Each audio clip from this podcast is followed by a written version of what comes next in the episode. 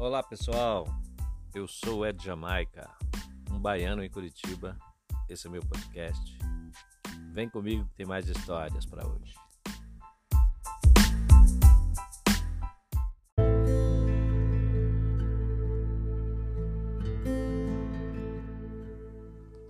Muita gente me pergunta até hoje: por que, você saiu da Bahia? Por que, que você veio para o Sul? Por que, que você não ficou É porque assim, durante muito tempo, o Nordeste inteiro, as pessoas tinham que sair do seu lugar, da sua terra, do seu chão, para ir buscar uma oportunidade para ver os seus filhos serem criados, para os seus filhos poderem estudar, para você ter uma oportunidade na vida.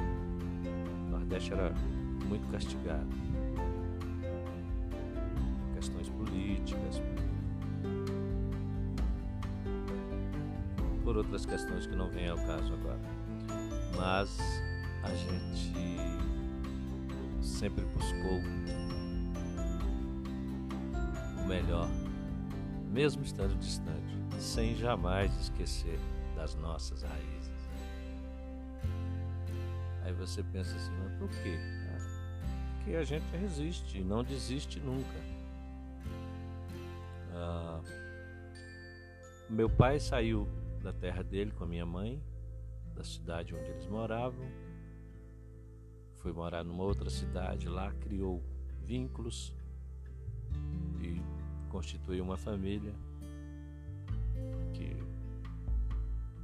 a gente está aqui até hoje para contar essa história dos sete irmãos mesmo pai e da mesma mãe e temos mais dois do mesmo pai.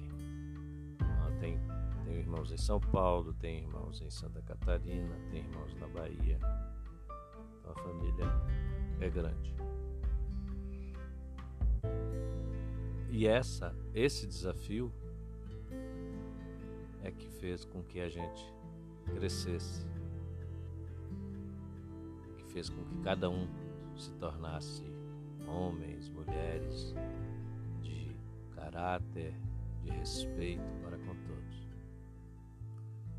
Mas um dia, numa quarta-feira, dia 18 de fevereiro de 1976,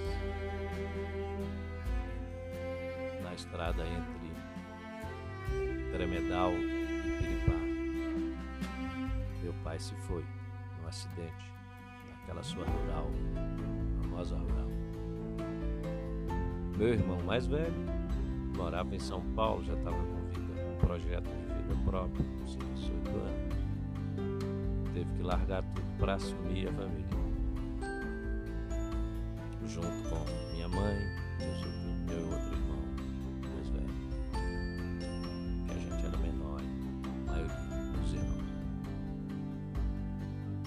Aí, o mais incrível, meu pai trabalhava com a prefeitura, com o prefeito, secretário do prefeito, trabalhava com o fundo rural, aposentava os velhos, então fazia de tudo, era um faz tudo, né? na administração pública de Piripá.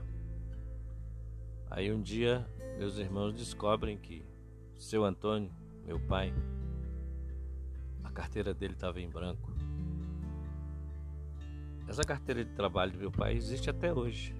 Está na casa de, de Beth, ali em Jaraguá do Sul.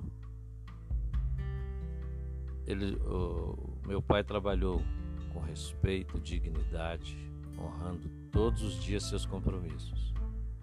Só que quem administrava o município de Piripá e quem deveria honrar também com seus compromissos também não honrou, não registrando, deixando a família descoberta quando meu pai faleceu.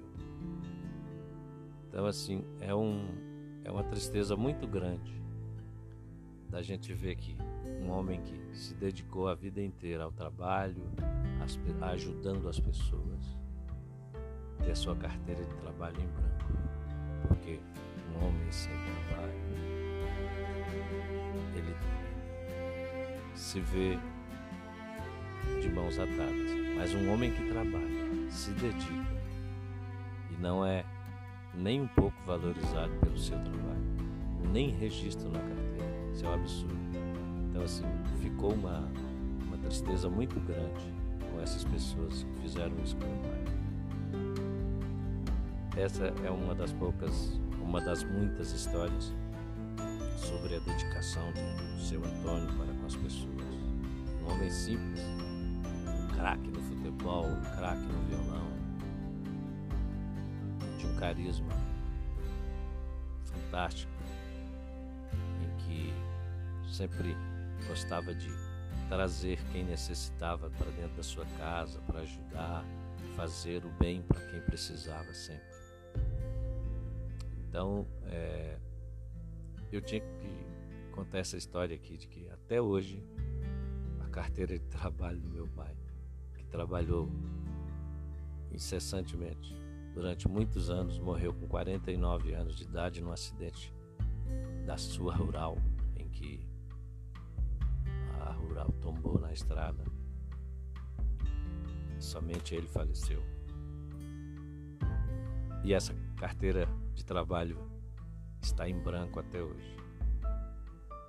É um registro triste, mas ao mesmo tempo fica aquela reflexão. A gente não desiste, a gente resiste.